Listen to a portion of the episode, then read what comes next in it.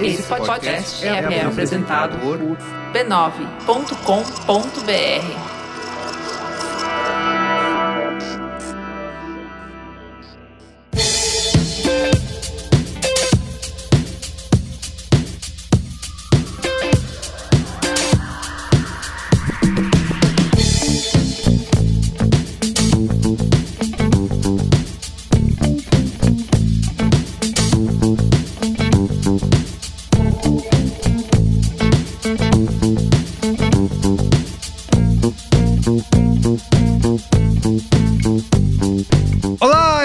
Merigo, esse é o Braincast número 466. Estou aqui com Olga Mendonça. E aí, Olga, tudo bem? Tudo certo, cara. Como você tá? Tudo bem. Estou aqui com dois super convidados, Tatiana Issa. E aí, Tatiana, tudo bem? Tudo, tudo ótimo. Obrigada. Feliz de estar aqui. E Guto Barra. E aí, Guto? Oba, tudo bem? Prazer em conhecê-los e obrigado pelo convite. Muito bem, essas duas figuras super simpáticas aqui no Braincast são os produtores e diretores da nova série aí da HBO, Pacto Brutal, o assassinato de Daniela Pérez. E a gente vai aproveitar a série, aliás, para trazer um tema aqui pro Braincast que eu já falei antes que eu sou um fã do gênero, sou um fã de True Crime. Aliás, o True Crime me ajudou a superar a pandemia. Eu assisti todas as séries possíveis, maratonei tudo que podia, achando que tava fazendo justiça pelo mundo enquanto eu assistia séries de True Crime nos streamings por aí. A gente vai falar além do Pacto Brutal e um pouquinho da produção aqui também sobre o gênero em si, né? Como que. Por que, que a gente tá nesse momento em que o True Crime faz bastante sucesso, onde os podcasts também se aproveitam do, do gênero, né? E, e outras produções que têm feito. tem furado a bolha, né? Eu acho que é um gênero que não é novo, mas nos últimos tempos, nos últimos anos, tem furado a bolha atingindo um mainstream aí do entretenimento. Tem muita gente que gosta, como eu, tem muita gente que critica. A gente teve recentemente aí o podcast, né, da mulher da casa abandonada, e as pessoas trouxeram os outro, o outro lado, né? Ah, isso pode trazer riscos para as pessoas, para a segurança das pessoas. Como que a gente faz para equilibrar? É certo, não é? Como que a gente conta essas histórias do jeito certo? E a Tati e o Guto estão aqui para contar tudo pra gente, como que se faz um bom true crime, tá bom? Mas antes, Olga Mendonça, tenho recadinhos super rápidos, tá? Siga arroba BrainCastPod aí na sua rede social favorita. Estamos em todas elas: Instagram, Twitter, TikTok, Twitch. Só seguir, arroba BrainCastPod, onde a gente traz né, desdobramentos aqui do Braincast. Tem também o Qual é a Boa que a gente vai dar aqui no final do programa, aparece tudo lá no nosso perfil, arroba BrainCastPod. E por último, mas não menos importante, assine o Braincast lá em b9.com.br barra assine para fazer parte do nosso grupo fechado Gourmet, Personalité, Premium, Orgânico, lá no Telegram, onde você conversa com a gente, troca ideias sobre as pautas aqui do Braincast e também recebe conteúdo, o Braincast secreto, né? Aquele que a gente grava aqui falando tudo aquilo que a gente não pode falar no Braincast real. Brincadeira, a gente não fala nada demais, mas é divertido. Oba, eu quero. Vou te chamar, Guto, para gravar o Braincast secreto. É o Braincast sem coleira. A gente fala o que a gente quiser, o que vem na cabeça. Então, esse é conteúdo exclusivo para assinante. Acesse lá em b9.com.br barra assine, tá bom?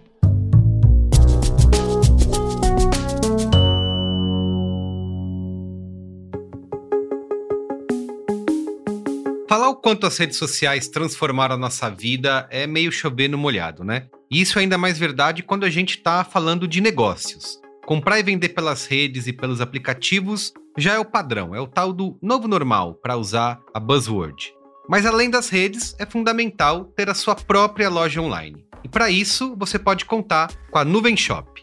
Com uma loja virtual própria, o controle é todo seu. Você tem mais oportunidades de divulgação, pode gerenciar fotos, informações detalhadas, organizar melhor os seus produtos e com isso pode conseguir vender muito mais. E claro, principalmente vai parar de gastar o seu tempo respondendo se o produto ainda está disponível ou falando aquele irritante preço inbox. Montar sua loja virtual passa mais confiança e dá praticidade para os seus clientes. Isso vale tanto se você já for um vendedor online ou se ainda está pensando em começar. A Nuvem Shop é ideal para criar a sua loja na internet. E olha, eu não tô te dando mais trabalho não, tá? Você não precisa manjar de tecnologia, de programação, de marketing ou qualquer uma dessas coisas. A Nuvem Shop cuida de tudo isso para você. E assim você vai poder focar no que mais interessa: suas vendas. Então é isso, acesse nuvens.co/braincast. O nuvens é com M, tá? No fim, nuvens.co/braincast ou clica no link aí que tá na descrição desse episódio e cria sua loja com 30 dias grátis. E ah, não esquece de seguir também arroba Nuvenshop lá no Instagram, tá? Mostre ao mundo do que você é capaz e crie sua loja online com a Nuvem Shop. Vamos pra pauta? É isso, meu querido. Vamos pra pauta. Pauta!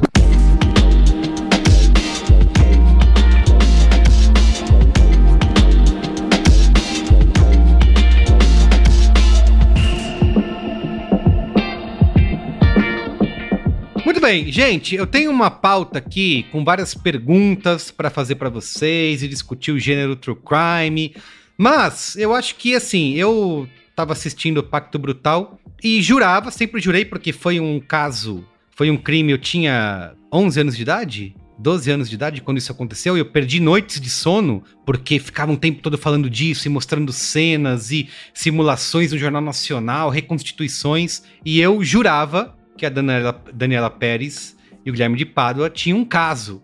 E aí eu assistindo o Pacto Brutal, descobri que não. Aí eu falei, não, gente, É. cancela, vamos pro Qual é a Boa, porque a série já cumpriu a seu, o seu objetivo, o seu propósito. Não precisamos mais falar de defender o True Crime aqui nesse, nesse Braincast. Mas, enfim, vamos, vou, quero aproveitar a presença de vocês para justamente começar com essa pergunta, né? Porque é, existe toda essa discussão recente, é, muita gente, inclusive, me questiona por que, que você assiste isso, por que, que você gosta? E eu sempre falo assim, eu, eu adoro é, primeiro porque eu acho que true crime não é só você contar histórias de crime, né? Você é, contar um pouco de um, de um lado humano, contar um pouco do sistema de justiça que a gente tem.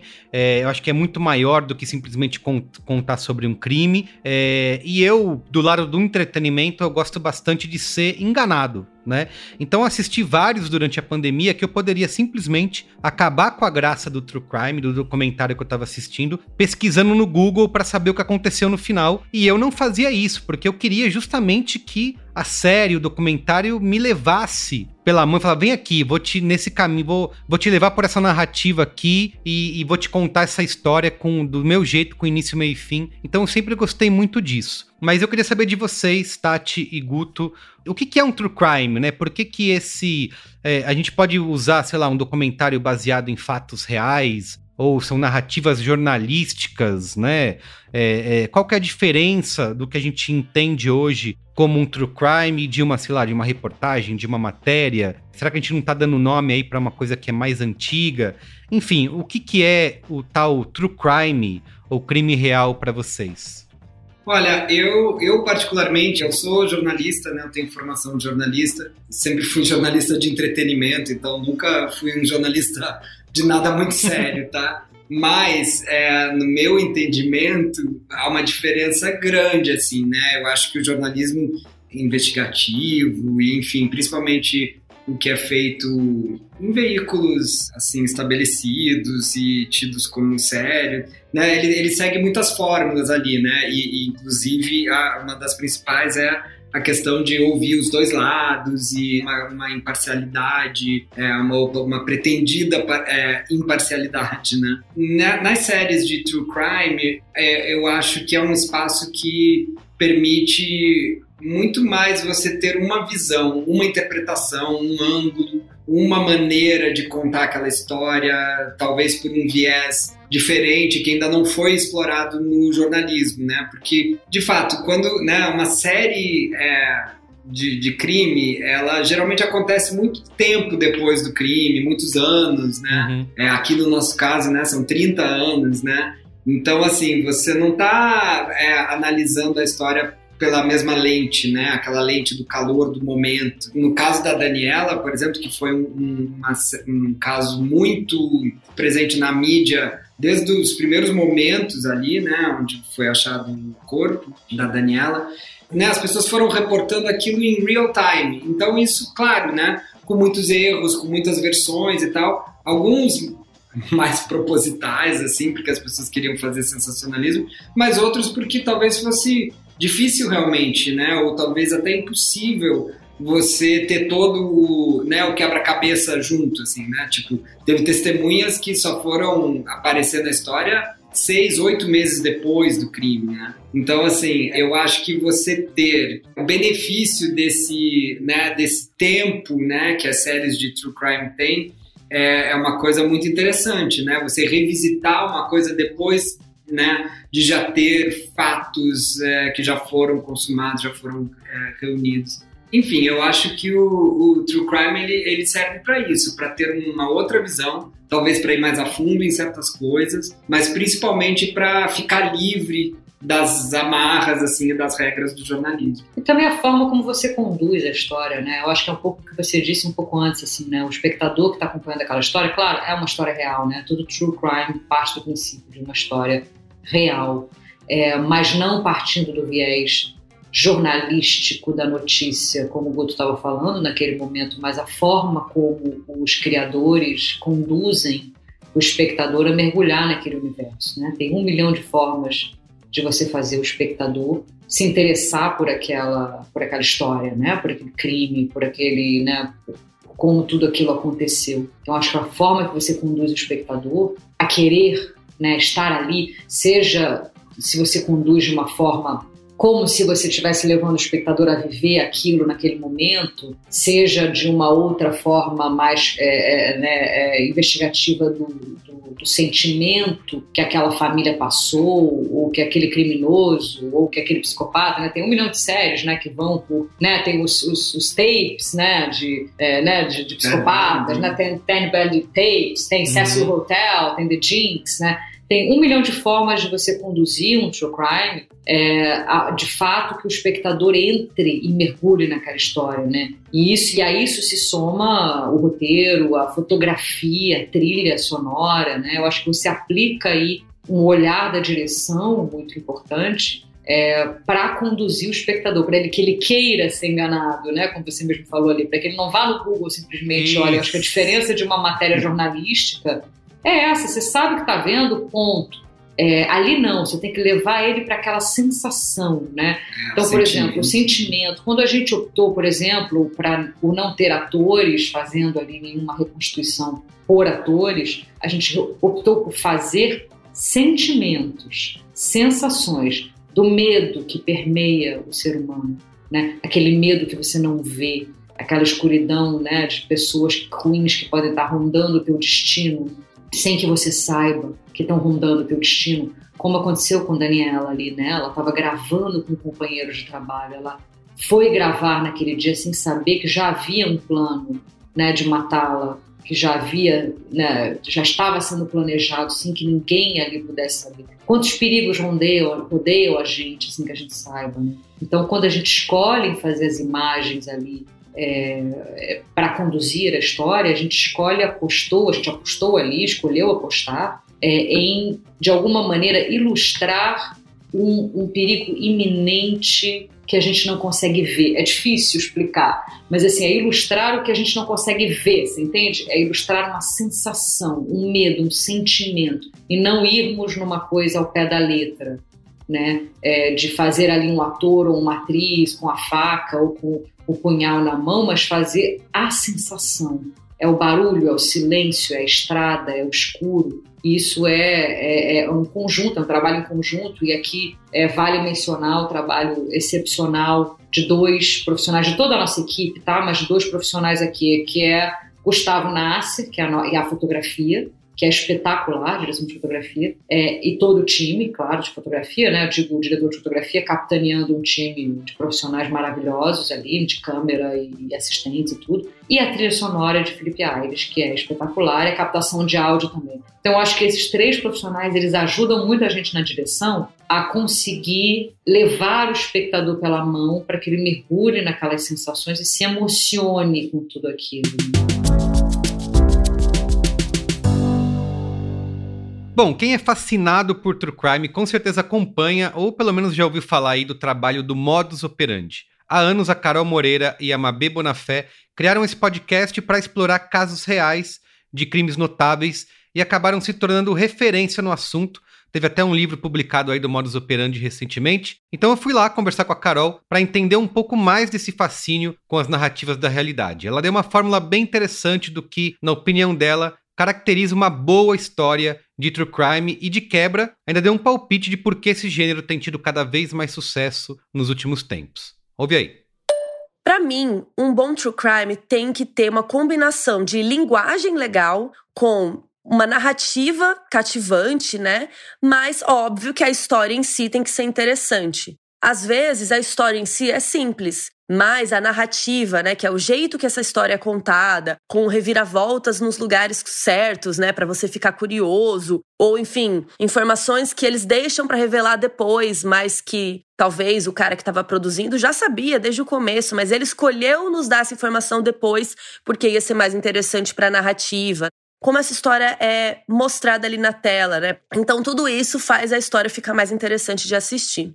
Para mim, o true crime é uma mistura de informação com entretenimento, que parece meio estranho, né, à primeira vista. Esse nome é infotenimento. A gente, ao saber de uma história real, a gente fica curioso e a gente se informa ali também, né? A gente tá aprendendo alguma coisa. Então, para mim, é uma mistura desses dois. Só que isso já foi feito de várias formas, né? Algumas formas, sei lá, espetacularizando, né? Aquele crime, aquelas pessoas. Por exemplo, a gente já viu crimes aqui no Brasil sendo transmitidos ao vivo na televisão, sabe?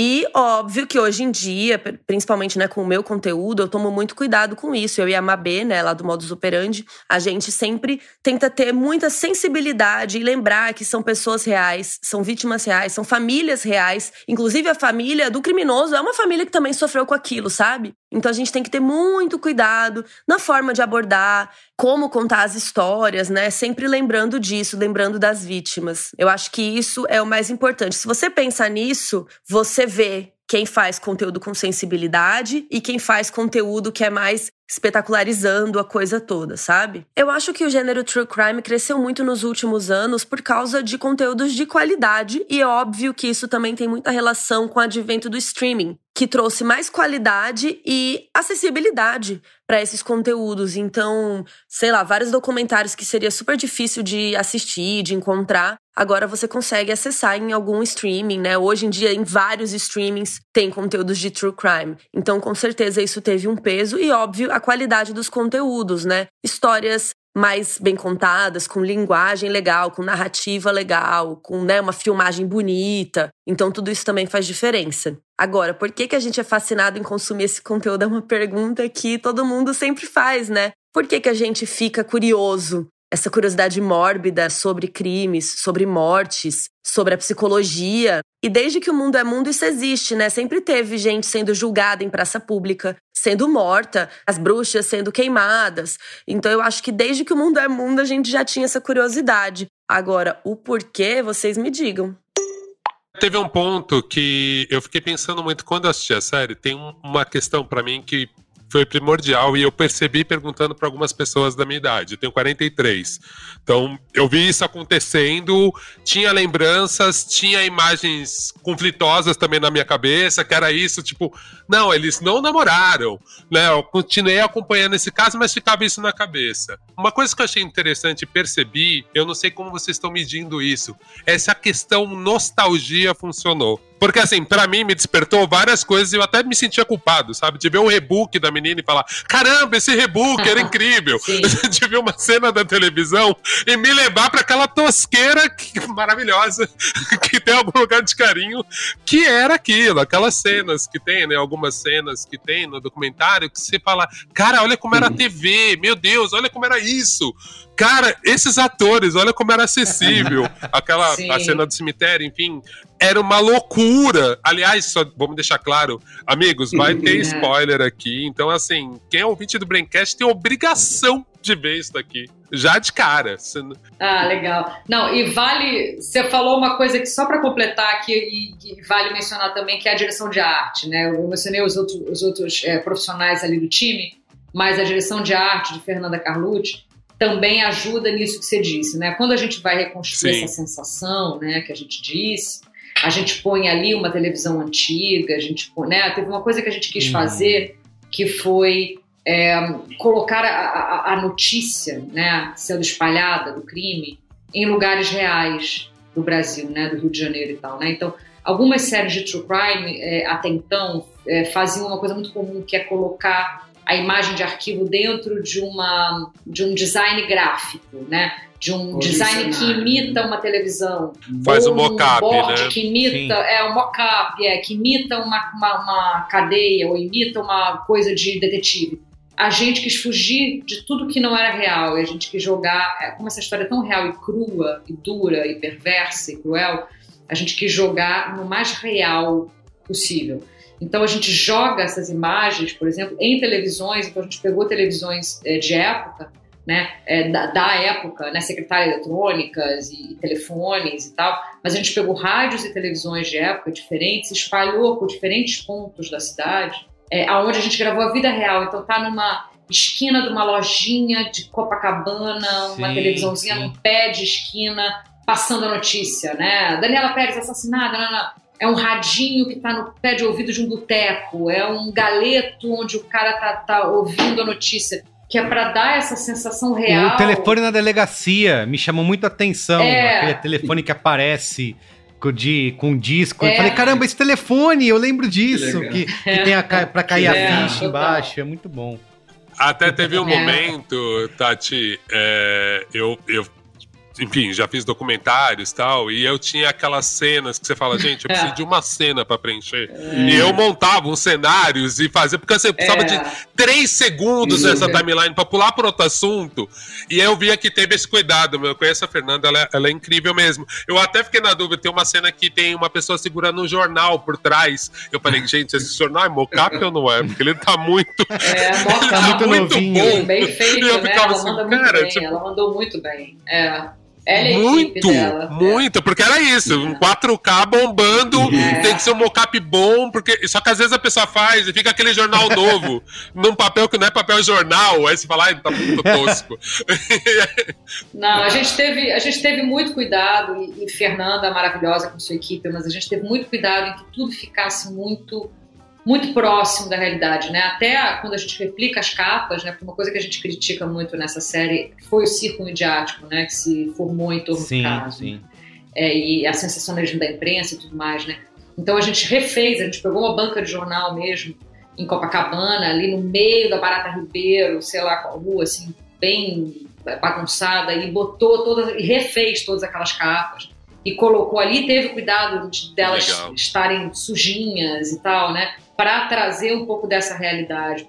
Porque para o espectador poder mergulhar nisso, ele precisa acreditar. Né? Então a gente precisava ter todo o cuidado que, que a série requer. Não, né? Eu queria perguntar justamente sobre essa evolução do gênero, né, do true crime, porque é, inclusive umas cenas que eu vi é, no Pacto Brutal são cenas do Aqui Agora, né, Glória Pérez dando entrevista pro Aqui Agora, e me lembrou esse, esse período que era isso, era o crime pelo crime, então alguém morreu, alguém matou, você, todo mundo fazia aquela piada, né, que se você torcer é, o Aqui Agora, notícias populares, sai sangue, sai né? Sangue, é. e, e, era uhum. isso. É, era uma, meio que até um. A galera tinha um fetiche por ver os crimes. Vocês acham que o gênero né, de true crime evoluiu ao longo desses anos para trazer temas que são maiores, que são mais importantes? Eu sei que tem alguns exemplos que a gente pode até citar aqui que tentam trazer algo novo, é, até o, o, próprio Pacto Brutal também é, busca isso, ou que mudam julgamentos que estão em curso porque trouxeram informações que vão mudar a opinião pública ou fazer com que aquele, aquele caso seja julgado novamente. Né? É, vocês acham que existe essa evolução e, e para a gente fazer true crime daqui em diante, sempre vai precisar ter essa preocupação de, não, eu preciso. O que, que eu vou de verdade contar nessa história além do true crime, né? Além do crime que aconteceu. Existe. Vocês conseguem enxergar isso ao longo desses últimos tempos? Sim, eu, com certeza. É, eu acho que é, é, importante até a gente definir um pouco, assim, né? Na verdade, a gente está chamando assim, essa, né? acho, acho que a gente está falando dessas séries de true crime que vieram muito por conta das plataformas uhum. digitais, né? É, não que outros canais já faziam, né, assim, o Discovery, ID, né, sempre é, fazem há muitos anos, mas talvez não com a mesma não com o mesmo investimento, né, de, de tempo e de dinheiro, e não com o mesmo cuidado, talvez, né, é, eram coisas um pouco mais televisivas, assim, no sentido de, de serem feitas de uma forma talvez mais rápida, mais ágil, né? mais barata. Mais barata, exatamente. É, é, é muito caro. E nem com a né? mesma audiência, né, Guto? Nem, nem com o mesmo alcance, né? Era uma coisa Exatamente. muito inchada, né? É, Sim, sim. Então, assim, né, a gente, a gente tá enxergando claramente, assim, que é, esse investimento alto das, das plataformas e tal que vem ocorrendo, ele, ele faz toda a diferença, né? Porque realmente fazer uma série como essa é uma coisa né, que, que requer muito tempo e tempo significa dinheiro, é, né, licenciamento de imagens é uma coisa cara, é, né, dramatização é caro, tudo, tudo é caro, né? Tudo que está envolvido né, numa linguagem como essa é, é caro e requer muito tempo. Então é, é bacana a gente ver que o gênero evoluiu para isso, né? E a gente fica torcendo para que continuem esses investimentos e tal, porque eu acho que tem muitas histórias é, que elas podem se beneficiar de, né, desse tipo de coisa. Dito isso, eu acho que também é isso. Dentro dessa linguagem dos, das séries de true crime, eu acho que você sempre precisa ter uma coisa que vá além do crime, né? Ou seja, uma análise dessas outras camadas que, É. que aquela história em particular está envolvendo, né? Seja questões é, de gênero, né, que afetam vítimas mulheres, ou seja, situações políticas, ou enfim, seja lá o que for, mas as histórias mais interessantes são essas, que ficam fazendo você pensar por que que isso aconteceu e como que isso foi acontecer desse jeito. E também, assim, a gente ter uma, uma coisa que toque em algum sentimento é, outro, que não seja... Que, claro, eu acho que a maioria das pessoas vai ter empatia por uma história de um crime, né? Você consegue se colocar no lugar, né? Talvez não se colocar, mas você consegue imaginar a dor daquela família, a dor daquela mãe e tal, né? Uma coisa de empatia. Mas eu acho que você precisa tentar achar um outro sentimento também, sabe? Porque eu acho que se for só o crime e só a empatia pela perda, talvez não seja a coisa mais interessante. E eu acho que a maioria das vezes, né, é, histórias, elas, elas levam você a questionar uma série de coisas, né? Como aquele crime foi tratado, como aquela família foi tratada, é, como a imprensa tratou, como a sociedade Sim. daquela época e daquele momento tratou aquilo, como trataríamos hoje, né? Eu acho que a gente precisa ser uma, um, né, a gente precisa estar em constante evolução, né? Como ser humano, como sociedade no mundo, né? E, e essa evolução faz parte a gente criticar é, eventos passados, né? E como a gente poderia, né? Como a gente estaria vendo esse evento hoje e, e- e espero melhor no futuro, né? Então eu acho que a- as boas histórias de true crime elas trazem, claro, uma indignação. É como o Guto disse, né? Uma dor, uma empatia. Você tem empatia sempre, né? É, a maioria de nós, claro, é, tem empatia sempre por qualquer crime, por uma dor e um crime, porque qualquer crime é brutal e, e- e não pode ser, né? A gente não consegue imaginar algo do gênero. É, mas para além disso, a gente precisa questionar, né? Eu acho que quando a gente começa a questionar e aquilo fica dentro da gente, é, seja questionar a gente mesmo, né? Porque às vezes a gente se questiona, putz, será? Quando você vê às vezes, né, serial killers, né, séries de serial killers, né? Você fala assim, putz, será que eu teria confiado naquela pessoa? Será que eu teria ido naquele lugar? É, será que, né? Sim, Você, sim. você- você começa a se colocar naquele lugar e, e também num outro lugar de aprendizado. Putz, olha, fica atenta. É, não dá para confiar, não sei o quê. Olha, sinais de uma pessoa assim que é estranho. Ou o que, que eu posso fazer para ajudar se eu começar a sacar que tem alguma coisa estranha com o meu vizinho? Ou que tem um barulho que eu não sei o quê. Né? A gente começa a se colocar no lugar daqui, daquela pessoa, daquele evento, daquela situação e começa a se questionar também como ser humano e como sociedade. Eu acho que aqui, no caso da- de Daniela, a gente é, é, quer muito que isso aconteça no sentido de deixar um legado. Obviamente, a história é, é terrível, né? É, ela, precisa, ela precisava ser contada da forma como ela de fato aconteceu, ela precisava ser contada de forma correta, né, de, baseada nos autos do processo, etc. e tal, como a gente sempre diz. Então, isso precisava acontecer e não tinha acontecido antes. Então, é, que bom que agora ela, ela foi de fato agora finalmente contada é, por todo mundo, né, pelas testemunhas, pelos delegados, pelos promotores, por quem participou de uma maneira ou de outra, estava envolvido de uma maneira ou de outra nessa história. Ela mostra também, claro, a dor de uma mãe, a luta, né, incansável de uma mãe espetacular como é Glória Pérez. Ela resgata Daniela, que é uma coisa muito importante, que era um objetivo nosso, resgatar a pessoa da Daniela, mas é, ela deixa também, e assim a gente espera, questionamentos que são muito importantes. Até que ponto a mídia pode ir? Até que ponto a imprensa Sim. influencia? Até que ponto a gente é, é, segue com esse machismo né, tão grande no, no mundo e, e, aqui no Brasil, né? É, em que se continua culpabilizando a vítima, aonde quando uma mulher é encontrada no matagal, como diz o irmão, o irmão da Daniela na, na, série, né? Quando uma mulher é encontrada no matagal, a pergunta é o que ela foi fazer lá, sabe? É, então, assim, é, que esses questionamentos fiquem, permaneçam, que as pessoas falem sobre isso. E está sendo assim. Então, isso tem sido para a gente uma, talvez uma surpresa muito boa, no sentido de que as pessoas estão fazendo vídeos, as pessoas estão indo para o YouTube, a série virou uma febre, as pessoas estão questionando isso. Olha que absurdo como a imprensa reagiu na época. Olha que absurdo como os delegados trataram o caso. Olha, sei lá, né? É, olha como, como as provas não foram consideradas. Isso. Olha como questionaram a idoneidade e que na época dela. a gente não todo pensou mundo fala nisso, que ela né? tinha um caso, né? E que, que é uma coisa absurda e que nunca houve. Né? Então eu acho que deixa esse legado do questionamento. Exato, espera, né? exato. Quando eu vi isso na série, eu falei, caramba, é. eu jurava Assistindo a série, eu fiquei muito com essa sensação e eu fiquei imaginando a dificuldade de vocês, porque ao mesmo tempo que é muito especial, é único, ao mesmo tempo que é muito cruel e deve ser muito difícil manipular isso e conseguir fazer de um jeito que eu acho que vocês conseguiram resolver bem, de um dos personagens ser uma pessoa que tem o total domínio da trama. Tanto que, assim, né, o que vocês falaram, foi baseada nos, autos, no, nos autos do processo, mas ao mesmo tempo a gente vai percebendo na série que a Glória Sim. conseguiu tocar muito essa investigação. Então, os autos foi muito do que ela investigou. E ao mesmo tempo, para mim, também, enquanto realizador, eu ficava assistindo e minha cabeça ficava assim, cara, é impossível cortar essa mulher. Porque a fluência dela, o domínio de narrativa, então ao mesmo tempo ela é, ela é uma série que não tem ganchos apelativos, nem na trilha, né? Só que ao mesmo tempo você quer saber, é. porque ela conta muito bem a história. Então, qual foi a dificuldade de vocês? Porque assim, eu falei, gente, o difícil é Nossa. é cortar aqui, gente. Tipo, eu primeiro só ouvia ela, tira todo mundo.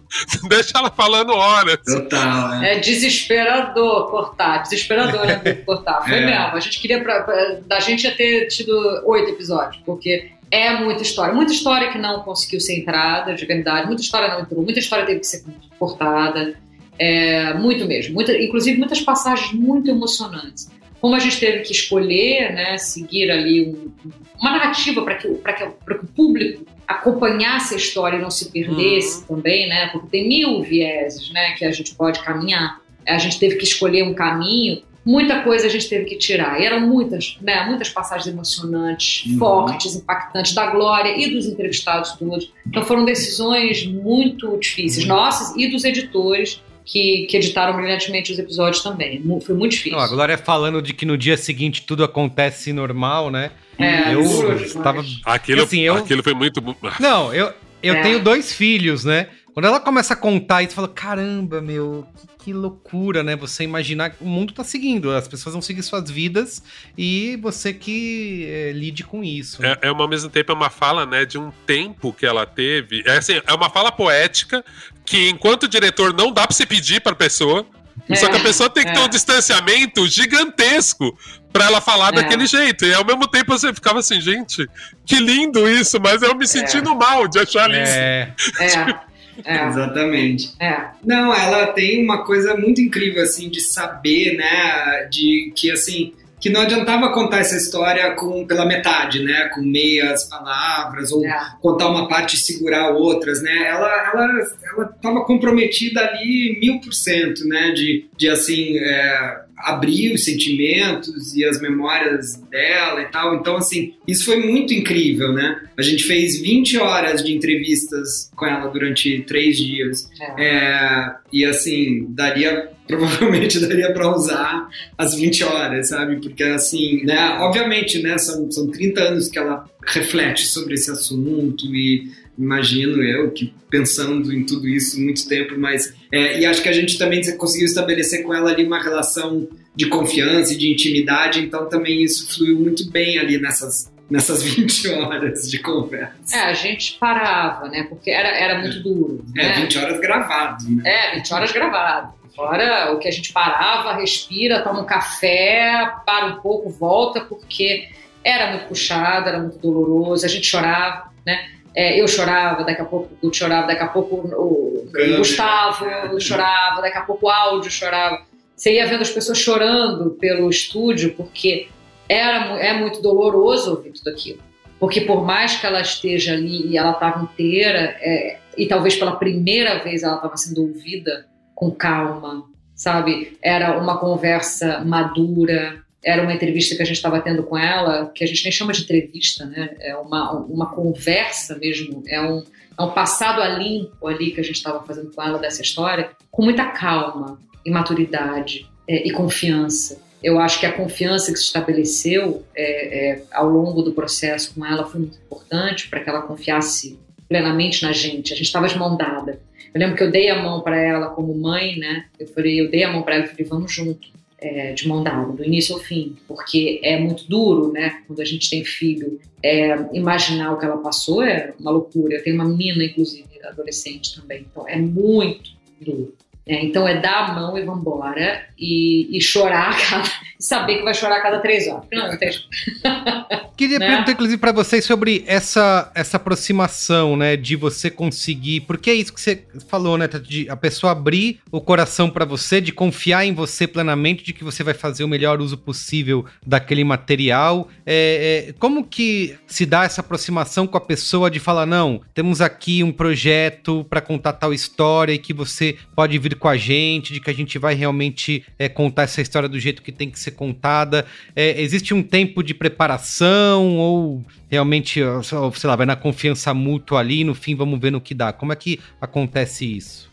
Ai, difícil, né, essa pergunta. Eu acho que é uma mistura de tudo isso junto. Foi uma, uma confiança que ela teve imediata, por várias razões que aconteceram, foram curiosas, assim. Eu estava naquele velório, eu estava naquele enterro, por acaso eu estava trabalhando com o Raul naquele dia hum, tá. e naquela tarde. Eu não eu não era amiga da Dani, mas eu estava trabalhando com o Raul por acaso.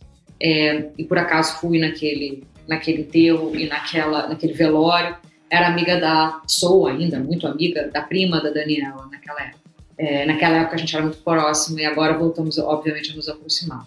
Mas fora isso passaram-se 30 anos né desse dia e tantas outras pessoas estiveram naquele enterro, naquele velório. É, eu sonhei com Dani, falava com o Guto muito sobre esse projeto e mandei uma mensagem para Glória, é, meia-noite, assim. Como Glória, não sei se você já fez, se está fazendo esse documentário já com alguém, se já fez, ou se não quer fazer, o que eu irei respeitar sempre. Caso queira, me coloco uhum. à sua disposição para contar essa história com você. Tá?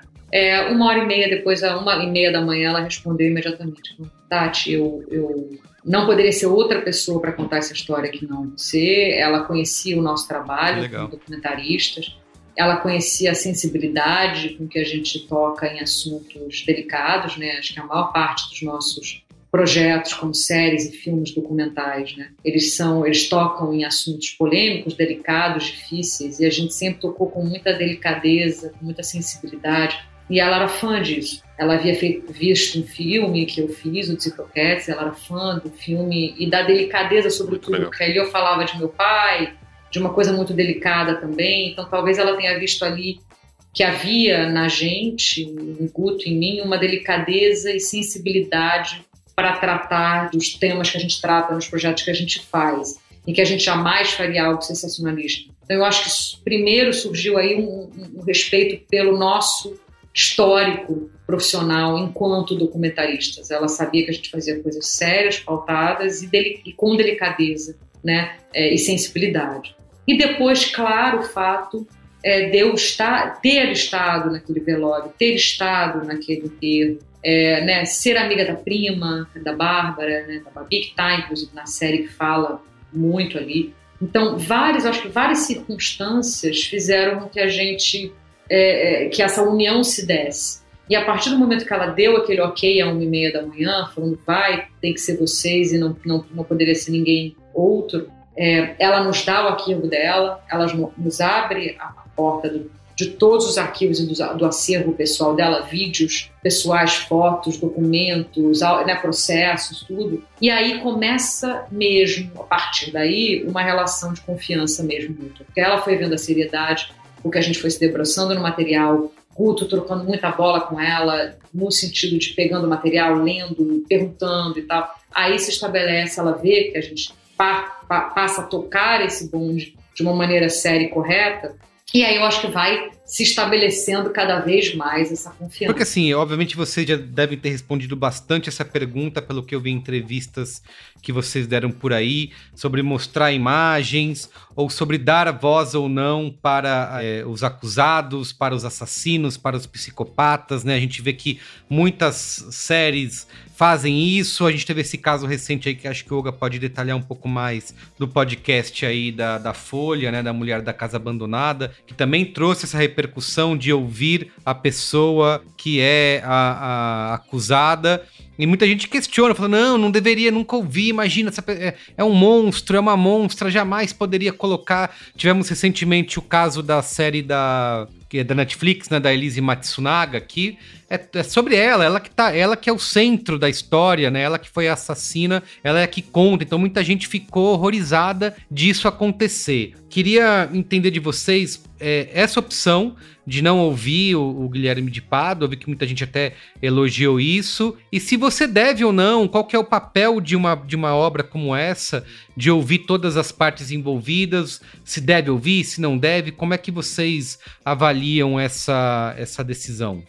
Olha, eu acho que tudo é, sempre tem que ser levado em consideração o contexto das coisas, né? Por exemplo, no, na Mulher da Casa Abandonada, eu achei super interessante é, a gente ouvir essa mulher contar a versão dela, porque ela nunca tinha dado uma entrevista, né? A gente nunca, nunca ouviu ela, né? E segundo o Chico Felice, é, ela também não tinha dado entrevista para ninguém, ou seja, ela nunca tinha sido ouvida, ela não depois, não houve, ela não participou do julgamento, então eu acho que ali, e, e ali, né, aquele podcast se propondo a ser uma, uma coisa mais jornalística, né, e feita pela Folha de São Paulo, eu acho que, eu achei super, super bacana, casa, tá tudo certo. Aqui no nosso caso é, é completamente diferente, né? Assim, a gente está há 30 anos ouvindo o, o Guilherme de Pádua falar sobre esse crime. O tempo todo. Em versões diferentes, né? É, ele volta e meia aparece em programas de TV, né? Vai no Ratinho, vai aonde, né? Ele tem portas abertas em muitos lugares aí da grande imprensa. E hoje em dia, inclusive, tem canal no YouTube, tem redes sociais e está sempre falando. Ou seja, a gente não tem essa necessidade Verdade. de, né, de ouvi-lo, porque a gente já ouve ele, né?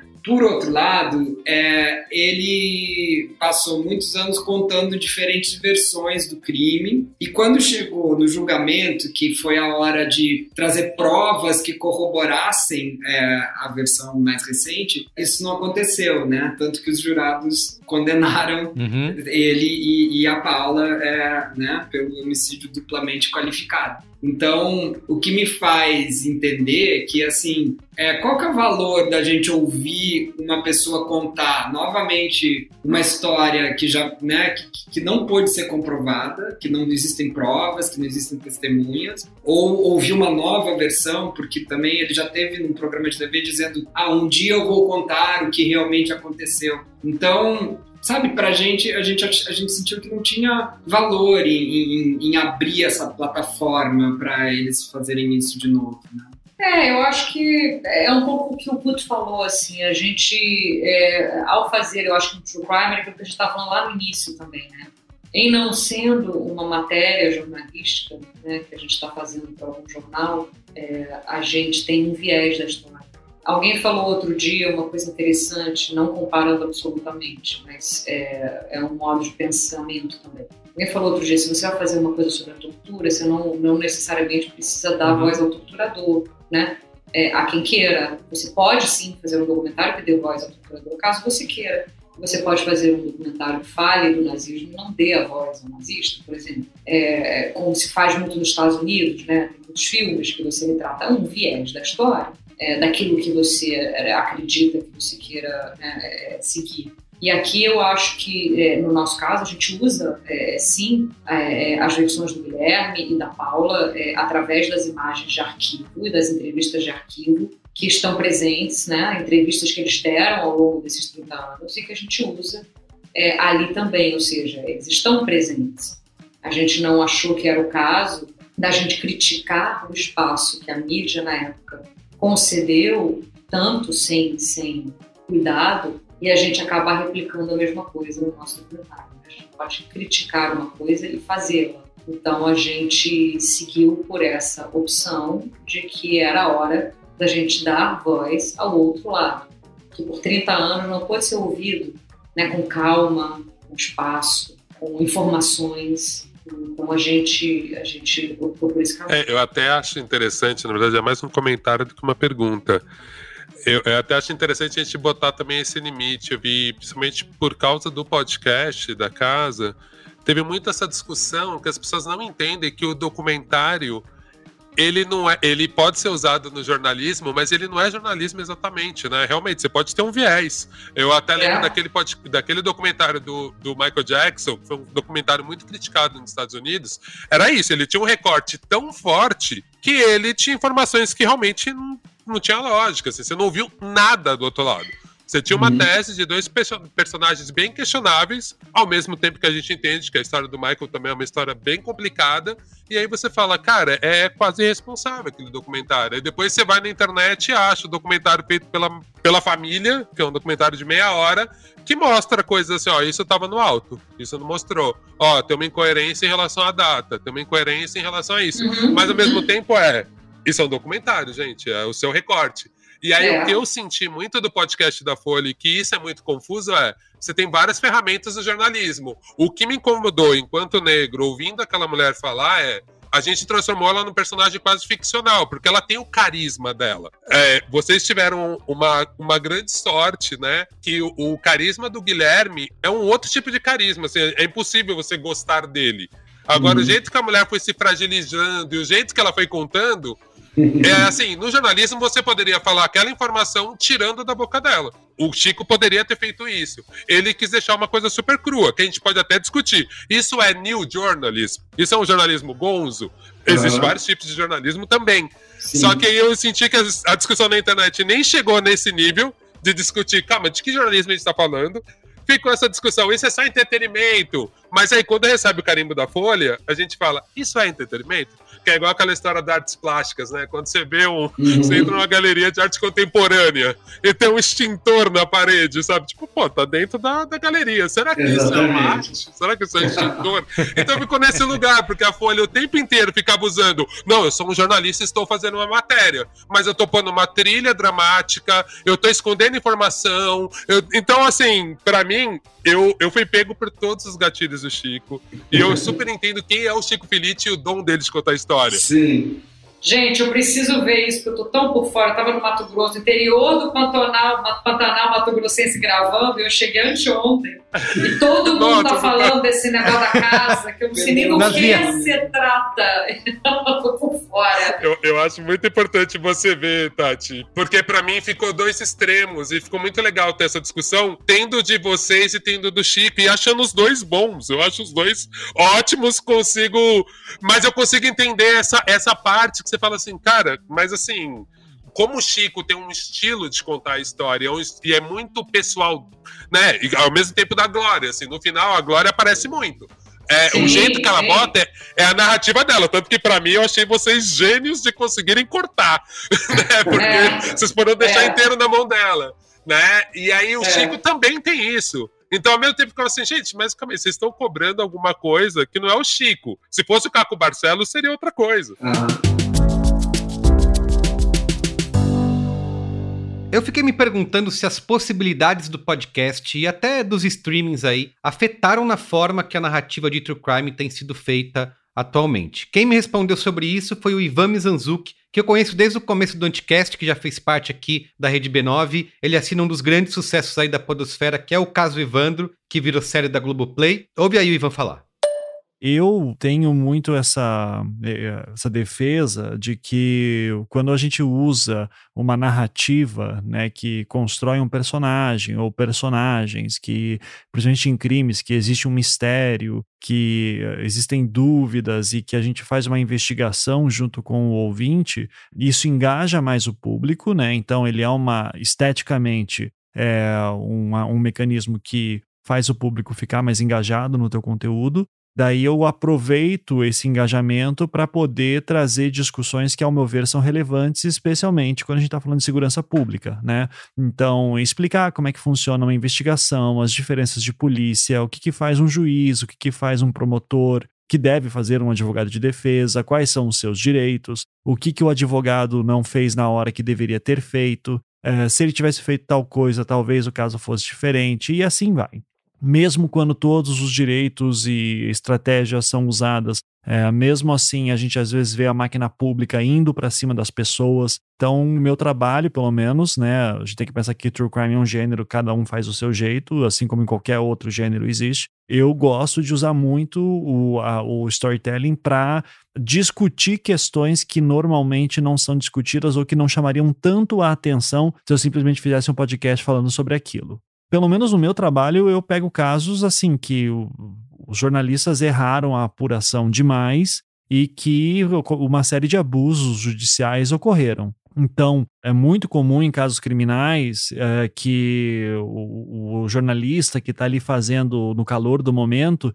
ele apenas reproduza algo que está sendo dito por alguma autoridade. Um promotor, um juiz, um secretário de segurança, e às vezes essas pessoas também não estão informadas. Nós temos policiais que das, não são do, dos melhores caráteres muitas vezes. Então o policial faz a prisão, a investigação, passa isso para o promotor, que passa isso para o secretário de segurança, daí o promotor também passa para o juiz. Alguma dessas pessoas dá entrevista falando e raramente a gente vê o outro lado, né? Vê o lado do, do acusado, do suspeito. Então, como é que a gente tenta medir as duas coisas, né? Até por uma questão de forma, é muito comum a gente ver quando a acusação aparece, é muito difícil a pessoa sair dela. Então, assim, eu tenho uma desconfiança muito grande com a ideia de que, ah, mas isso já foi apurado no jornal, por outros jornalistas, esse caso já correu na justiça. É, se fosse tão simples assim, não existiria tanta injustiça no Brasil, especialmente com acusações falsas em casos polêmicos, né? Ou casos mal montados. A verdade é que entrar nos detalhes do, do, de quão problemático pode ser um processo é, não é uma coisa que a gente vê aí todo dia. Tá? Exige uma análise profunda, exige uma maneira também de prender a atenção das pessoas para que acompanhem aquilo e daí, de novo, acho que o storytelling tem o seu uh, brilhantismo aqui. Né? Ao, meu ver, eu, eu fico sempre muito feliz que o True Crime esteja crescendo, porque é uma maneira que eu acho que nós temos de conhecermos melhor nossas leis, nossas limitações, nossos direitos e o que, que a gente pode ou não esperar da justiça, certo? É isso, muito obrigado, sucesso aí para vocês, um abraço eu vi muito esses, essas discussões no Twitter, nas redes sociais, de ah, porque não deve. O, no, ao caso da mulher da casa abandonada aí. Não deveria ser um. Tinha que ser uma reportagem. Porque como que vai usar trilha sonora? Como que vai usar recursos dramáticos para contar uma história dessa que não deveria? Teve gente defendendo a regulação do true crime, do podcast. Tem que acabar os podcasters. Então, eu, eu queria justamente entender isso de vocês, né? Como que você utiliza esses recursos dramáticos do entretenimento, da ficção dentro de uma história e ao mesmo tempo tendo responsabilidade. As duas coisas combinam ou realmente tem casos em que pode se pesar a mão, que não deveria fazer? Você pode acabar aí. É, queria entender de vocês, inclusive, essa preocupação de criar o pacto brutal, mas ao mesmo tempo não como que eu respeito as pessoas que estão vivas e são envolvidas nesse caso? Ou não tem como? No fim você vai acabar realmente, quando você utiliza uma narrativa, utiliza uma trilha sonora, recursos de ficção dentro de um true crime, você vai acabar realmente, alguém vai acabar se incomodando. E a gente pode dizer aqui que o true crime não é para todo mundo, é para uma audiência específica. Como que vocês enxergam isso? Hum. É, eu acho que é muito sensibilidade, eu acho que é muito parcimônia. Claro, é, ajuda o espectador a mergulhar naquele caso. Né? Lembrando daquilo que a gente estava conversando no início do podcast aqui, né? O true crime é um gênero, né? não é uma matéria jornalística do Fantástico, né? ou de qualquer é, programa jornalístico de, de, de, de net televisão, enfim, que se predispõe a ser jornalístico. Aí sim, eu acho que sempre há de ser ouvido dos dois lados, há ter parcimônia, não, você não vai usar uma trilha sonora, não, você não vai usar agora. Quando você está fazendo um true crime, você está contando uma história sobre um viés, uma perspectiva, é, e você precisa fazer com que o espectador mergulhe naquele crime, que ele se interesse por aquilo que ele vai assistir. É, e eu acho que aí existe sim um, um balanço e uma mão. Você não pode pesar a mão até porque o espectador é o teu principal alvo, né, no sentido de que você quer que ele acompanhe aquela história, né? E se o espectador não acredita que aquilo é real, ele se desliga, ele desacredita na seriedade do teu true crime, que era aquilo que a gente estava falando lá no início até do jornal da direção de arte, né? Se você está fazendo uma coisa que, que, que pode passar do ponto é, ou parecer teatral, ou parecer novelesco, no, no, sentido exagerado da palavra, ou parecer, sei lá, né? É, você perde o espectador. Eu acho que o espectador ele sabe que ele está vendo uma história real. Ele sabe que ele está sendo conduzido naquela história a se emocionar com aquela história, é, existe um ritmo, existe uma forma em que você costura um depoimento no outro, mas não deixa de ser documental, né? Não é uma ficção. Então eu acho que o reenactment, né, que, que a gente que é muito usado nos true crimes atuais, ele tem que ser feito com muita parcimônia. Tanto que a gente optou por não usar atores, absolutamente. Uhum. É, porque a gente não, não, não, não, acreditava fazer nenhum cabimento ter atores ali, né? É, com um punhal na mão, imagina. A gente jamais faria isso com a família. Então, eu acho que existe muito aí o respeito de quem conduz o true crime, existe a mão e a parcimônia, né? Eu acho que sempre a gente tem que ter cuidado, tanto que a gente gravou muito mais cenas do que a gente usou. Quando você diz assim, né, o, o, o coisa de cortar a glória é difícil, sim, foi muito difícil, que ela fala coisas absolutamente lindíssimas e que a gente pretende em algum momento é, fazer um outro material disso também, que são coisas muito fortes que foram ditas por ela ali e por todos os outros entrevistados também. É, então é difícil cortar os depoimentos, sim. É uma arte você conseguir jogar fora coisas que são muito dolorosas de ouvir ou importantes ou anedotas incríveis que você né, adoraria poder colocar. Também é uma arte você saber tirar qualquer outro é, é, elemento que te ajude a conduzir a história, seja ele a trilha, seja ele as imagens né, de, de, de, complemento, né, do reenactment, né, as imagens de complemento a gente chama, aqui. Então, assim, a gente gravou muito mais do que a gente utilizou. Então, a gente acabou na hora falando, não, tira, tira, tira. Ela precisa ser usada na hora certa, apenas para passar ao espectador a sensação do que ele está vivendo, a sensação que aquela, do que aquela família passou, a sensação do que aquelas pessoas viveram, mas não a ponto de tirá-lo da realidade que tem que ter aquela história. Então, eu acho que é muito isso, né?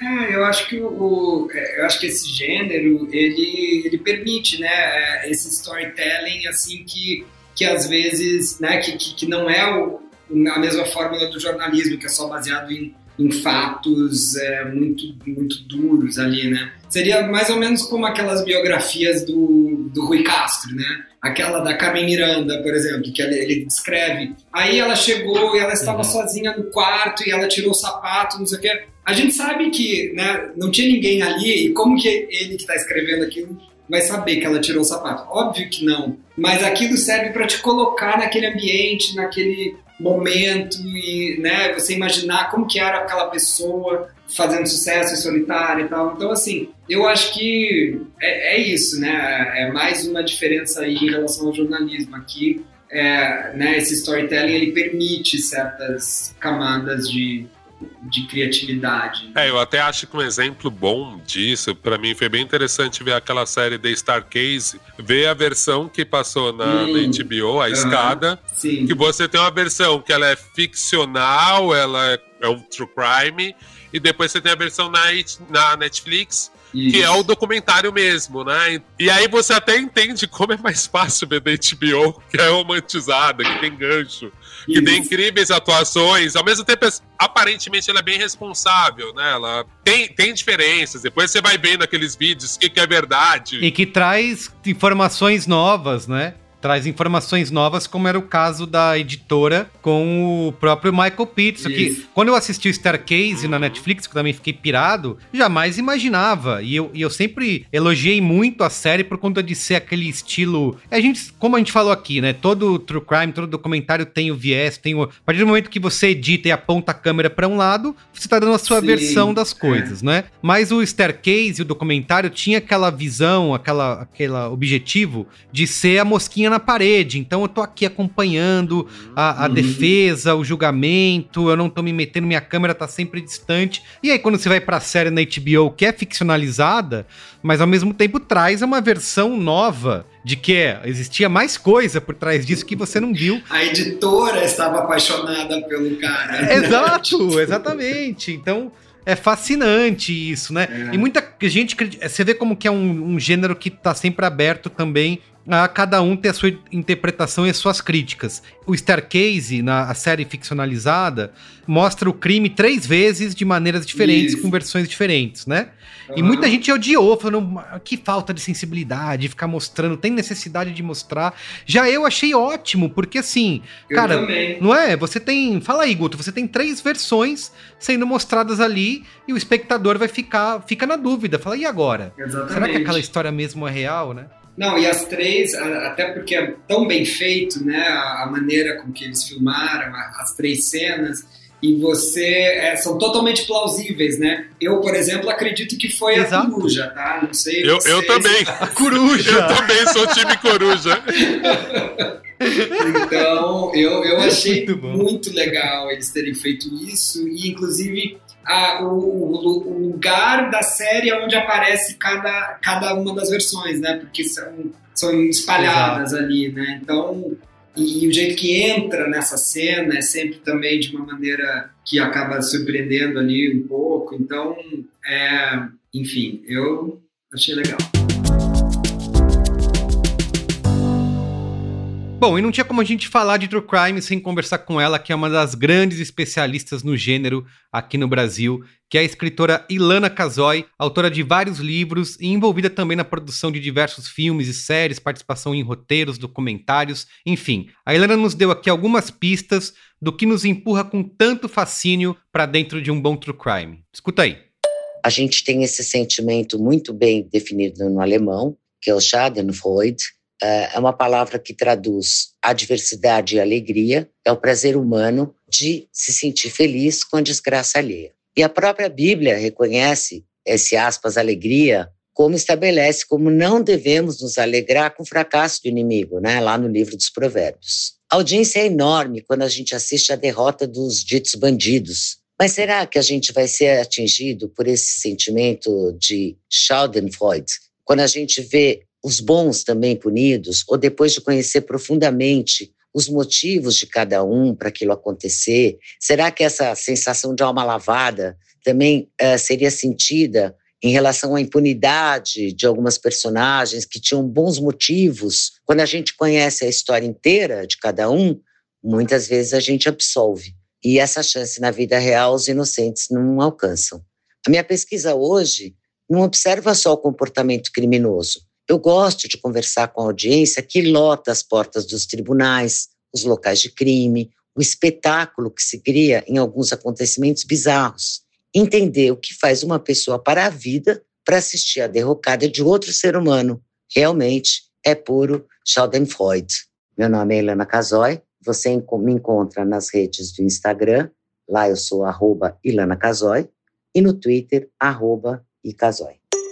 Agora, para a gente mergulhar com propriedade no aspecto psicológico aí do nosso fascínio por histórias de crimes reais, a gente precisa falar com quem entende do assunto, né? Por isso que eu conversei com a Giovanna Bartucci, que é psicanalista e é bastante especializada aí nas relações entre psicanálise e cinema. Será que Freud explica? Fala aí, Giovanna.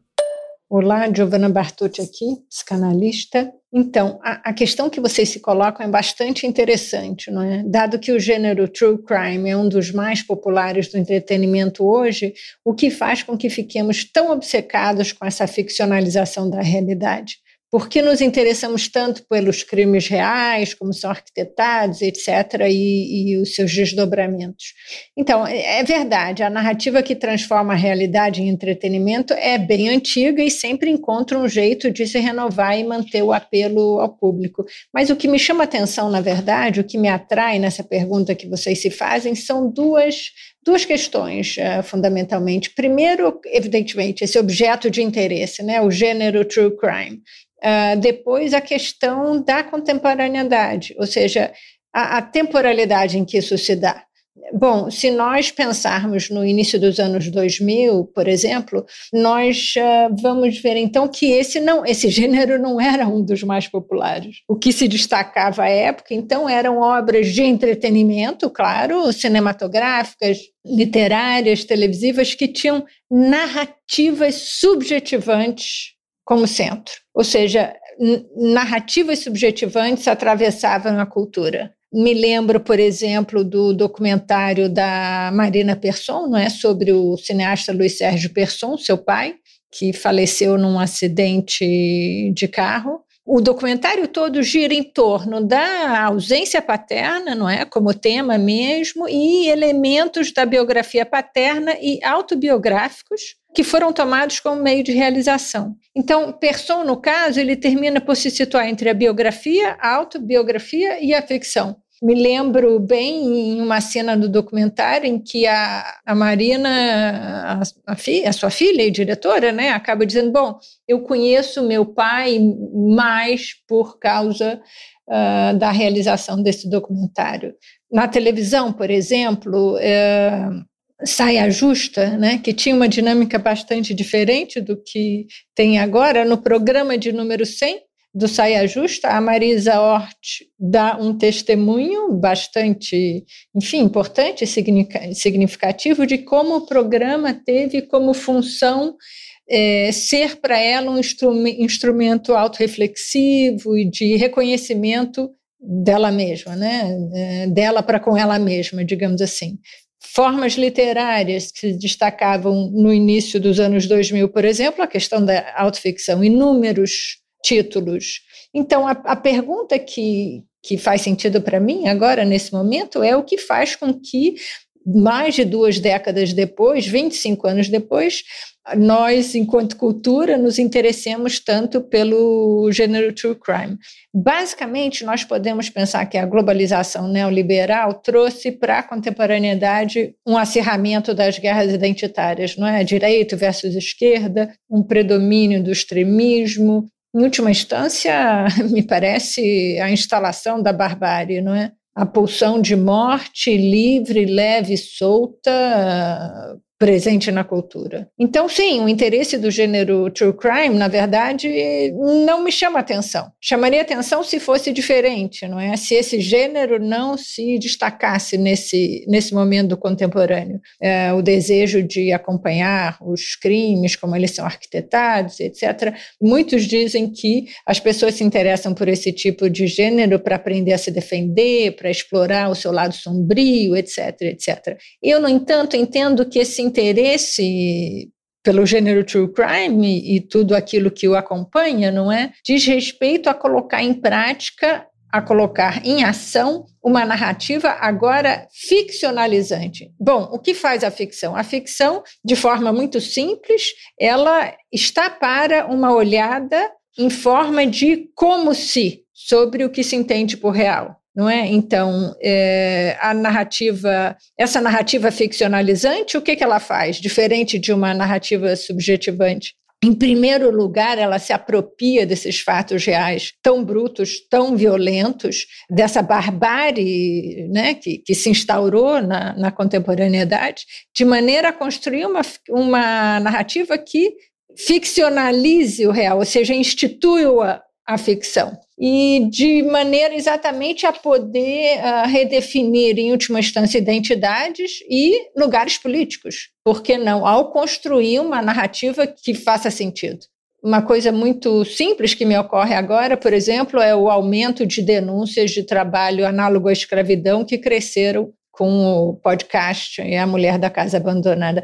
Mas, fundamentalmente, eu entendo que é isso mesmo. Se apropriar desses fatos reais tão brutos, não é? é tão violentos, é, de maneira a construir um como se que faça sentido para os sujeitos na atualidade. Obrigada, tchau, tchau, um abração. Muito bem. Antes da gente encerrar aqui para o Qual é a Boa, queria perguntar para vocês como que vocês olham o gênero, né, o do True Crime, é, inclusive agora no, é, com os podcasts sendo um grande celeiro de ideias aí, aliás, puxando a sardinha aqui para o nosso lado do B9, é, como que vocês olham o, o, formato, o gênero em si, nas diferentes mídias, tanto no podcast quanto na TV, e o que, que vocês vão aprontar aí no futuro depois do, do Pacto Brutal, o que, que vocês já estão planejando aí fazer. Se dá para adiantar. Né? Exato, não, exato. Quero, ou é. sem citar Menina, nomes, mas coisa, é uma... dá um spoilerzinho pra gente. É, é, é, muito louco, né? Porque a gente, a nossa produtora, né? A gente faz muitos projetos diferentes que são completamente diferentes, né? A gente faz muita série documental, né? Muita série de arte. A gente faz, a gente tem uma a empresa aqui também em Nova York, então a gente faz muitos projetos para canais americanos. Inclusive fomos indicados agora recentemente a mais quatro Emmys, então são sete indicações ao Emmy americano. É, ganhamos um Emmy ano passado, que é a melhor série. Então são sete Uau. indicações ao Emmy. Antes vocês fizeram, teve um, um da Ludmilla, não foi para Globoplay, né? Fizemos. Completamente diferente sim, do sim. vocês. É, a gente faz séries muito diferentes, assim. Aqui nos Estados Unidos, né, como a gente falou, a gente faz séries, muitas séries de arte, né, e tal, e são essas aí que a gente acabou tendo a sorte, o privilégio das indicações ao Emmy e de, termos ganhado um ano passado. E no Brasil a gente faz muitas séries diferentes completamente. Então a gente faz séries, muitas séries documentais, no HBO também. Inclusive agora a gente tem uma série nova que vai, vai estrear já já, que chama Coisa de Menino, que é pro HBO linear, HBO canal que é também sobre como meninos são criados diferentes de meninas, né? Enquanto isso vai render lá no machismo no futuro, né? E tal, é uma série, hum. série tá bem, bem bacana também. E a gente faz muita série de viagem, né? A gente faz, né? A gente fez Pedro pelo Mundo muito tempo, a gente faz todas as séries da Ingrid Guimarães, né? É, que não são de ficção, né? Todas as séries de não ficção da Ingrid a gente faz, já há mais de 10 anos. É, a gente fez agora, é, recentemente, Caravana das Drags com a Amazon, que, que vai estrear ano que vem, com é uma série muito bacana também. É, enfim, a gente faz muitas séries diferentes, né? E de ficção também. Agora a gente vai fazer um, mundo de comédia, é, também de ficção, aí bacana, uma série também de ficção.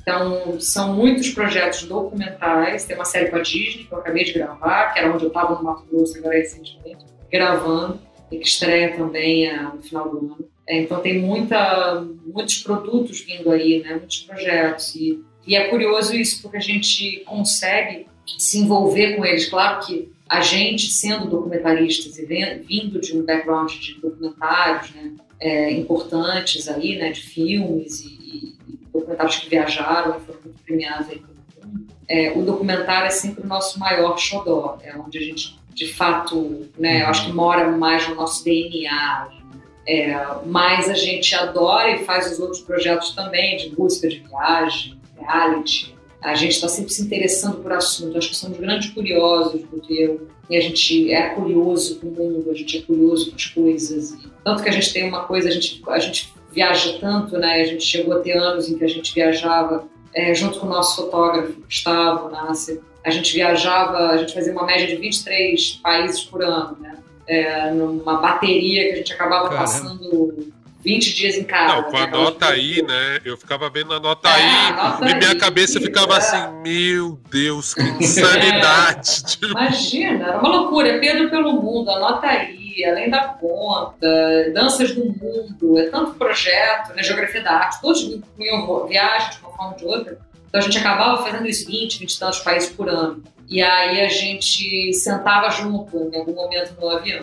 E aí a gente acabava que não dormia e a gente criava mais cinco séries. Porque começava vendo a revistinha do avião.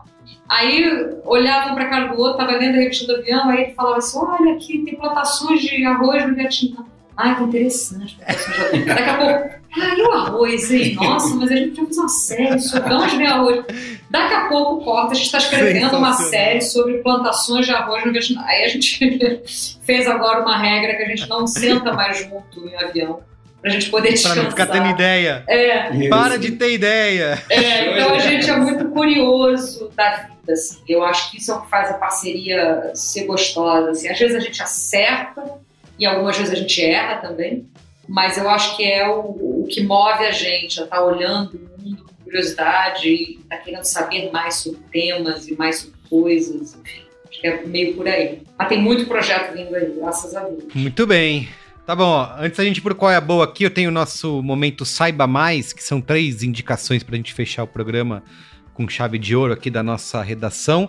Tem uma, um artigo do The Guardian que pautou bastante aqui a nossa pesquisa, que é em português é muito real, muito cedo. Ponto de interrogação. O problema com, trama, com dramas de true crime na TV. É, eles fazem uma. Como é um gênero que, como a gente falou, que tem dominado bastante as paradas nos Estados Unidos aí e na Europa. Esse aqui é um texto do The Guardian bastante fresquinho que traz uma análise, né? Dessas séries, filmes e podcasts, como eles impactam a vida real, né? E como que eles transformam vidas de pessoas é, através dessas obras, de, de contar essas histórias em diferentes formatos quanto é responsável considerar ou não essas pessoas na hora de criar essas narrativas de true crime. Então a gente vai botar esse link aí dessa, desse artigo do The Guardian para você acompanhar, para você ler. Tem também um livro da Ilana Kazoy que se chama Arquivos Serial Killers, que foi lançado pela Dark Side em 2017. Aliás, a Ilana que mandou um áudio pra gente aqui também nesse Braincast. É ela que é uma grande referência aí quando se trata de histórias de crimes, né, de serial killers. É, ela, nesse livro é uma compilação de outras duas obras anteriores dela,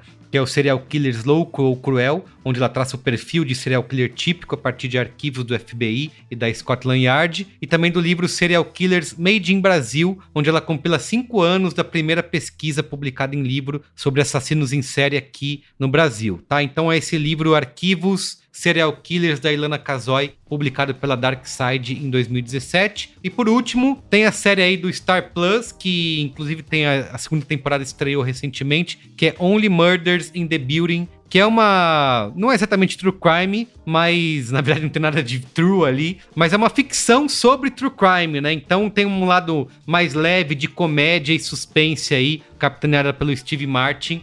É, e também tem podcast, né? Aliás, eles estão fazendo um podcast sobre true crime que se passa num edifício ali num prédio em Nova York. Então, um jeito divertido aí de aprender sobre o gênero, seus efeitos e a importância de você poder conduzir uma boa investigação. Quem quiser um true crime mais leve, pode assistir aí Only Murders in the Building no Star Plus, tá bom?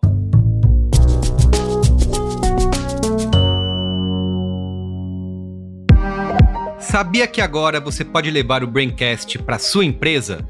Pois é, há anos que o Braincast está aqui para te ajudar a navegar nesses tempos transformadores e incertos, né? Entre pandemias e metaverso, algoritmos e fake news, conexão 5G, crise do clima, choques de gerações, são muitas mudanças tecnológicas e culturais que, obviamente, podem nos deixar bem confusos e ansiosos, né? Mas o Braincast está aqui, para a gente não perder a esperança no futuro mas também sem deixar de questionar o hype do futurismo exagerado que você sabe que rola muito por aí. É por isso que agora você pode contar com o Braincast para além do podcast, que está toda semana aí no seu feed e nas redes sociais. Eu tô falando do nosso formato In Company. Essa turminha aqui do Barulho do Braincast realiza apresentações, cursos, mediações e workshops. É o Braincast na sua empresa, com um grande time de pioneiros digitais te ajudando a descomplicar o futuro através de conversas autênticas sobre cultura digital, comportamento, inovação e negócios, do jeitinho que você já gosta e conhece. Tudo isso, claro, conectado com os temas e territórios que importam para sua marca. Conte com o Braincast para refletir e desvendar quais faíscas vão impulsionar o nosso presente e o nosso futuro também na sua empresa. Mande um e-mail para negócios@b9.com.br que a gente troca uma ideia. Então é isso, vamos pro Qual é a Boa? Qual é a Boa? Qual é a Boa?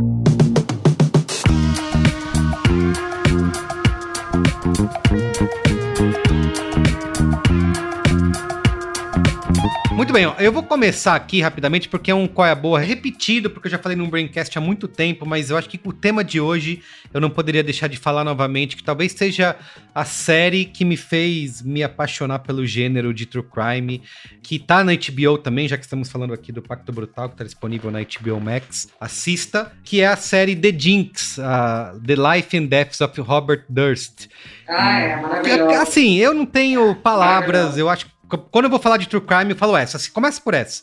Porque, assim, eu devorei essa série de uma maneira louca e foi daquelas que eu joguei o celular longe, que eu não quero saber o que aconteceu. Não quero saber se ele morreu, se ele foi preso, é. se descobriram. Eu só quero me deliciar com cada minuto. Vai, me leva, me engana, pode fazer o que você quiser. Depois eu fui ler uma matéria de, é. É, que contava que o diretor, né, o Andrew Jarrick, ele meio que manipulou a linha do tempo, então ele trouxe uma coisa que aconteceu depois, antes. Falei, não tô nem aí, pode fazer à vontade. Se fizer desse jeito, continua, é. continua. Porque é uma minissérie em seis partes, né? Que ele vai contar o Robert Durst, que ele, inclusive depois ele o julgamento aconteceu depois da série. A série ajudou, inclusive, a, a, re, a, a reviver esse, é, muitos desses momentos e trouxe novos materiais ali para o julgamento dele. Que ele, foi, ele teve o seu nome ligado a três assassinatos, né? É, e ele jamais foi condenado uhum. por esses crimes. A esposa dele, ele foi acusado de ter assassinado ela, ele sempre negou durante bastante tempo, viveu recluso. E a série vai investigar justamente isso. Será que ele realmente matou a esposa dele? O que será que aconteceu? Então eles vão investigando e para mim essa é a série ideal para aquele formato de traz um novo elemento, né? Traz uma nova coisa. Enquanto a série termina, é, é quando sobe os créditos, eu termino gritando pra televisão, falando, não é possível! Não é possível que eles conseguiram isso! Então, gente, é, assistam, é. The Jinx, tá, tá na HBO. É, não, esse, esse realmente tem um prêmio no final. Tem assim, um prêmio, é, exato vai ser difícil é, superar, é, né? Repetir, né? Exato. Não, e quando, eles contando que eles ficaram 10 anos, né? Porque assim, eles filmaram durante um período, param e de, passa um tempão e eles voltam de novo pro caso. Assim, o, o, criador, o cineasta, a cineasta tem que ter muita paciência, né? E vontade é. de contar uma história como essa, porque eu já ficaria ansioso. Não, tem que fazer logo, tem que lançar, vamos terminar. Não, a galera leva 10 anos para contar essa história então isso por si já é um mérito, né? Enfim, assista The Jinx. Guto, e você? Tem qual é boa aí pra gente? Olha, eu tenho só uma dica que é uma série que acabou de estrear na HBO Max também, que chama The Last Movie Stars. É, que é uma série em seis episódios que foi dirigida pelo Ethan Hawke. Olha só. E, e é sobre o Paul Newman e a Joanne Woodward. E é, e é interessante porque eles pegaram é, trechos de entrevistas que tinham sido perdidas, mas tem transcrições, daí foram interpretando essas transcrições. Então, mas é, é, é não, um doc ficcionalizado. Né? Ah, é assim, todo o glamour de Hollywood, com muitas imagens incríveis e seis episódios que passam bem rapidinho. eu gostei muito do, do, da série do Andy Warhol também, recente, Warhol Diaries, eu acho. É. Eu achei aquela série muito bacana também, sobretudo porque a gente via, pôde ver muita imagem né, de arquivo ali. É gostoso ver as imagens dele, de tudo. Sabe o que eu achei, Tati? Eu achei incrível dessa série do Orwell, porque, primeiro, fugiu daquele formatinho Netflix de ter um teaser que conta tudo é, ela é. já começa num formato diferente. É, Segundo, total. eu sou muito fã do Basquiat e foi uma das séries que mais se achou imagem inédita do Basquiat. É, Fiquei muito impressionado, assim. É. eu também. Cara, eu de também. tudo que eu vi. Nossa. Né, o trabalho de pesquisa, assim, principalmente do Basquiat, para mim foi incrível. Porque, assim, é. eu via, nunca chamou os parentes dele para falar, nunca mostrou é. nada. E aí, quando eu via só uma cena da irmã, do é. pai, eu falei, gente, esse é. personagem é. um pouco mais profundo.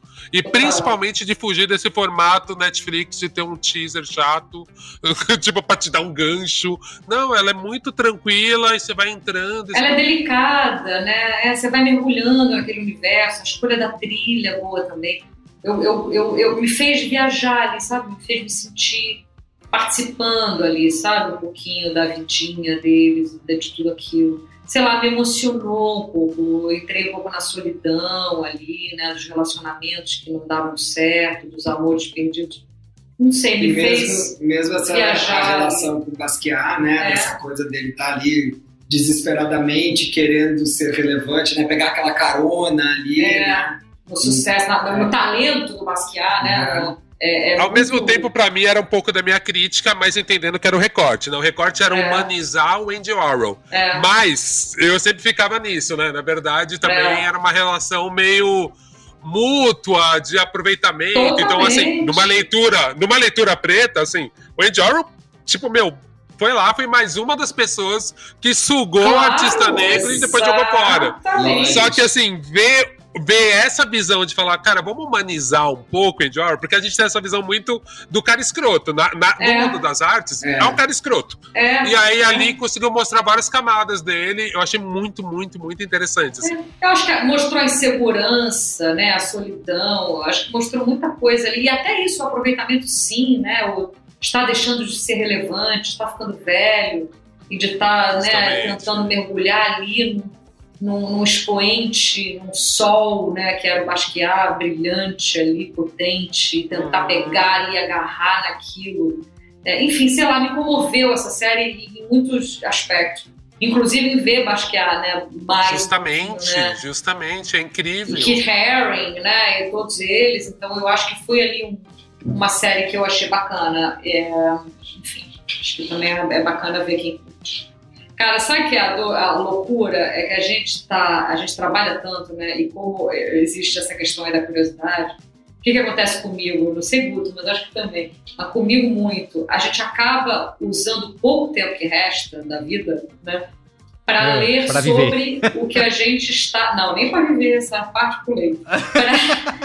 Para estudar novas coisas. Então eu acabo é, é, lendo muita biografia, né? É, sempre acabo lendo biografia. Faz muito tempo, por exemplo, que eu não leio romance, eu não leio ficção, ou eu estou lendo, né, lendo sobre é, assuntos que me interessam, espiritualidade e tal, ou eu estou lendo biografia, estudando futuros possíveis personagens. Né? A gente fala muito isso assim, compra aquela biografia, compra aquela biografia. A gente está sempre olhando é, é, pessoas e biografias que possam virar algo pra gente interessante, seja uma série documental, seja uma ficção sobre aquele personagem, né? Sejam pessoas que fizeram parte da nossa vida e que de alguma maneira a gente quis ler a respeito. Tem alguma dessas que você possa indicar pra gente, sem dar um. É, a do Ney Mato Grosso, li duas do Ney, né? O Ney tem duas biografias agora do, do Ney que foram lançadas recentemente, eu li as duas. É, a da Fernanda Montenegro, li a da Rogéria, que nos interessa muito, porque a Rogéria era minha amiga, fazia parte da minha vida. Agora eu tô lendo a do Godard. Mas é, é aquelas coisas que você vai misturando da vida. Mas estou sempre lendo ou biografias ou assuntos que a gente vai é, se debruçar. Então agora eu estou lendo muito sobre narcisistas perversos. Nossa, muito bom. Tô interessado já. Ai, que bom esse papo que me lembrou de um documentário. Vocês me ajudaram no meu qual é boa. Vou dar rapidinho aqui, me ligou. Vai Tem lá. um, um documentário que chama Infamous, que é maravilhoso. É sobre um personagem de Nova York que era um grafiteiro, que era dessa mesma turma do Keith Haring, só que ele era um grafiteiro negro, gay, pobre, e que, cara, ele tava nesse rolê de Nova York do skate. Aham. Então, assim, ele é um cara de agora, só que nos anos 80. Uau, Mas era isso. Essa Nova York dessa época tinham vários personagens incríveis. super. E aí, quando você começa a ver esses caras aparecendo no mainstream, porque esse documentário é um documentário de grafiteiros. Então, eu focava mais no grafite e nesse personagem que era muito interessante. Legal. Mas aí, quando você junta todos esses caras, fica incríveis. É, quero dar uma dica de um podcast que saiu hoje, que é o podcast novo do Emicida, o Chamaê, que é Ah, um legal. podcast de entrevista. Ah, é mesmo. É, então, eu tô achando muito legal ter essa perspectiva de mais homens negros da música Super. entrevistando, né? Então, depois do É. Mano Brown, é, agora a gente tem o Emicida. O primeiro episódio ele entrevista a Marina Senna, eu achei bem, bem bacana.